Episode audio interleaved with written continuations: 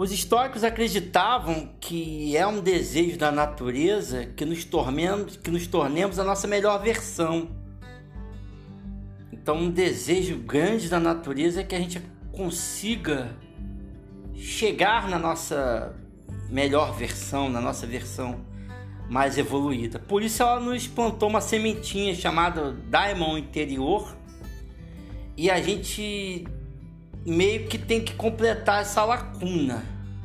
Ela coloca a semente dentro de você, mas fica uma lacuna que você vai ter que completar. E como é que você completa essa lacuna? Por intermédio de atos de sabedoria que levem você a se aproximar cada vez mais do seu daimon interior. Quanto mais atos você pratica que te aproxime do seu ideal, do seu daimon interior, mais você chega à eudaimonia e mais você consegue ser feliz e mais você consegue cumprir o propósito da natureza.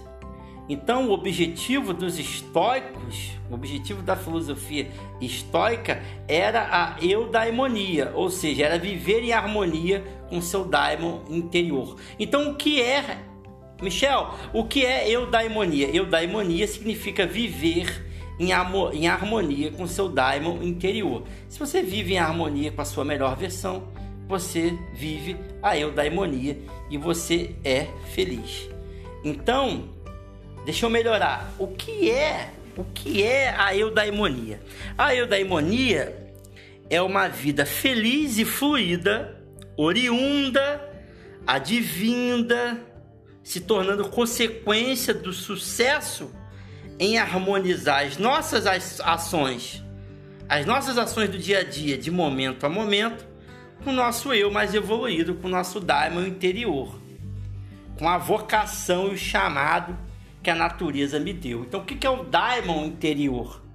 Nada mais é do que uma sementinha da sua melhor versão, uma espécie de chamado, é uma espécie de chamado, é uma espécie de vocação que a natureza te dá e coloca isso dentro de você e há uma lacuna que você tem que exercer. Então, qual é o seu papel? Exercer, atos em harmonia com seu daimon interior porque fazendo isso você alcança a eudaimonia e, e alcançando a eudaimonia você alcançará também a felicidade. Então, o que é ser feliz para o estoico? Praticar atos de acordo com a nossa melhor versão, porque a natureza te deu esse dom, a natureza te deu essa vocação, então você não pode fugir disso. Se a natureza te deu um daimon interior de explicador, você não pode praticar atos de outra área que não seja de explicador. Porque se você fizer isso, você será infeliz.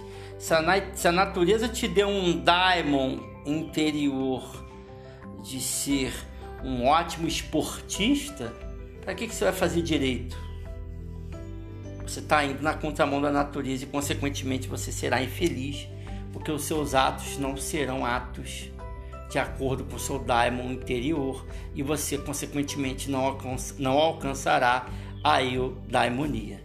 E não alcançando a eudaimonia, você não alcançará a felicidade e você será feliz. E é isso que mais acontece na sociedade: pessoas que exercem atos para sobreviver, para não morrer de fome, que não tem nada a ver com a sua vocação, não tem nada a ver com o seu daimon interior.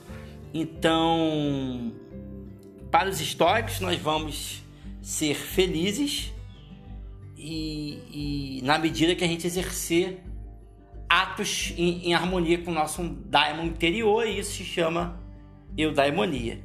E uma outra recompensa que a gente vai ganhar com isso tudo é que nós estaremos preparados para lidar com os obstáculos da vida. E aqui eu já vou fazendo a preparação para os próximos podcasts. Então, vivendo com atos em harmonia com o meu daimon interior, eu alcanço a eudaimonia, que nada mais é do que uma, um sentido geral, eu alcanço uma vida feliz, porque uma vida feliz é uma vida em harmonia com a natureza. E, e não só isso, você com tudo isso estará pronto para vencer os obstáculos da vida. Por isso que esse podcast ele foi dividido dessa forma, ele é muito importante. Porque não há que se falar em vencer obstáculos da vida, vencer os problemas da vida, se você não praticar atos em harmonia com seu daimon interior e essa prática de atos que visam o seu daimon interior. Esse conjunto de atos em busca do seu daimon interior significa eudaimonia, tá bom? Então, nesse a gente se alongou um pouquinho, porque daqui por diante, doravante, a gente vai subir o morro, a gente vai subir a montanha e iremos para outro tema dentro da filosofia dos históricos. A gente até vai voltar em, em eudaimonia, em daimo interior, porque esses são temas que fazem parte da filosofia histórica, mas voltaremos nesse tema de uma outra forma. Tá bom? Vamos que vamos.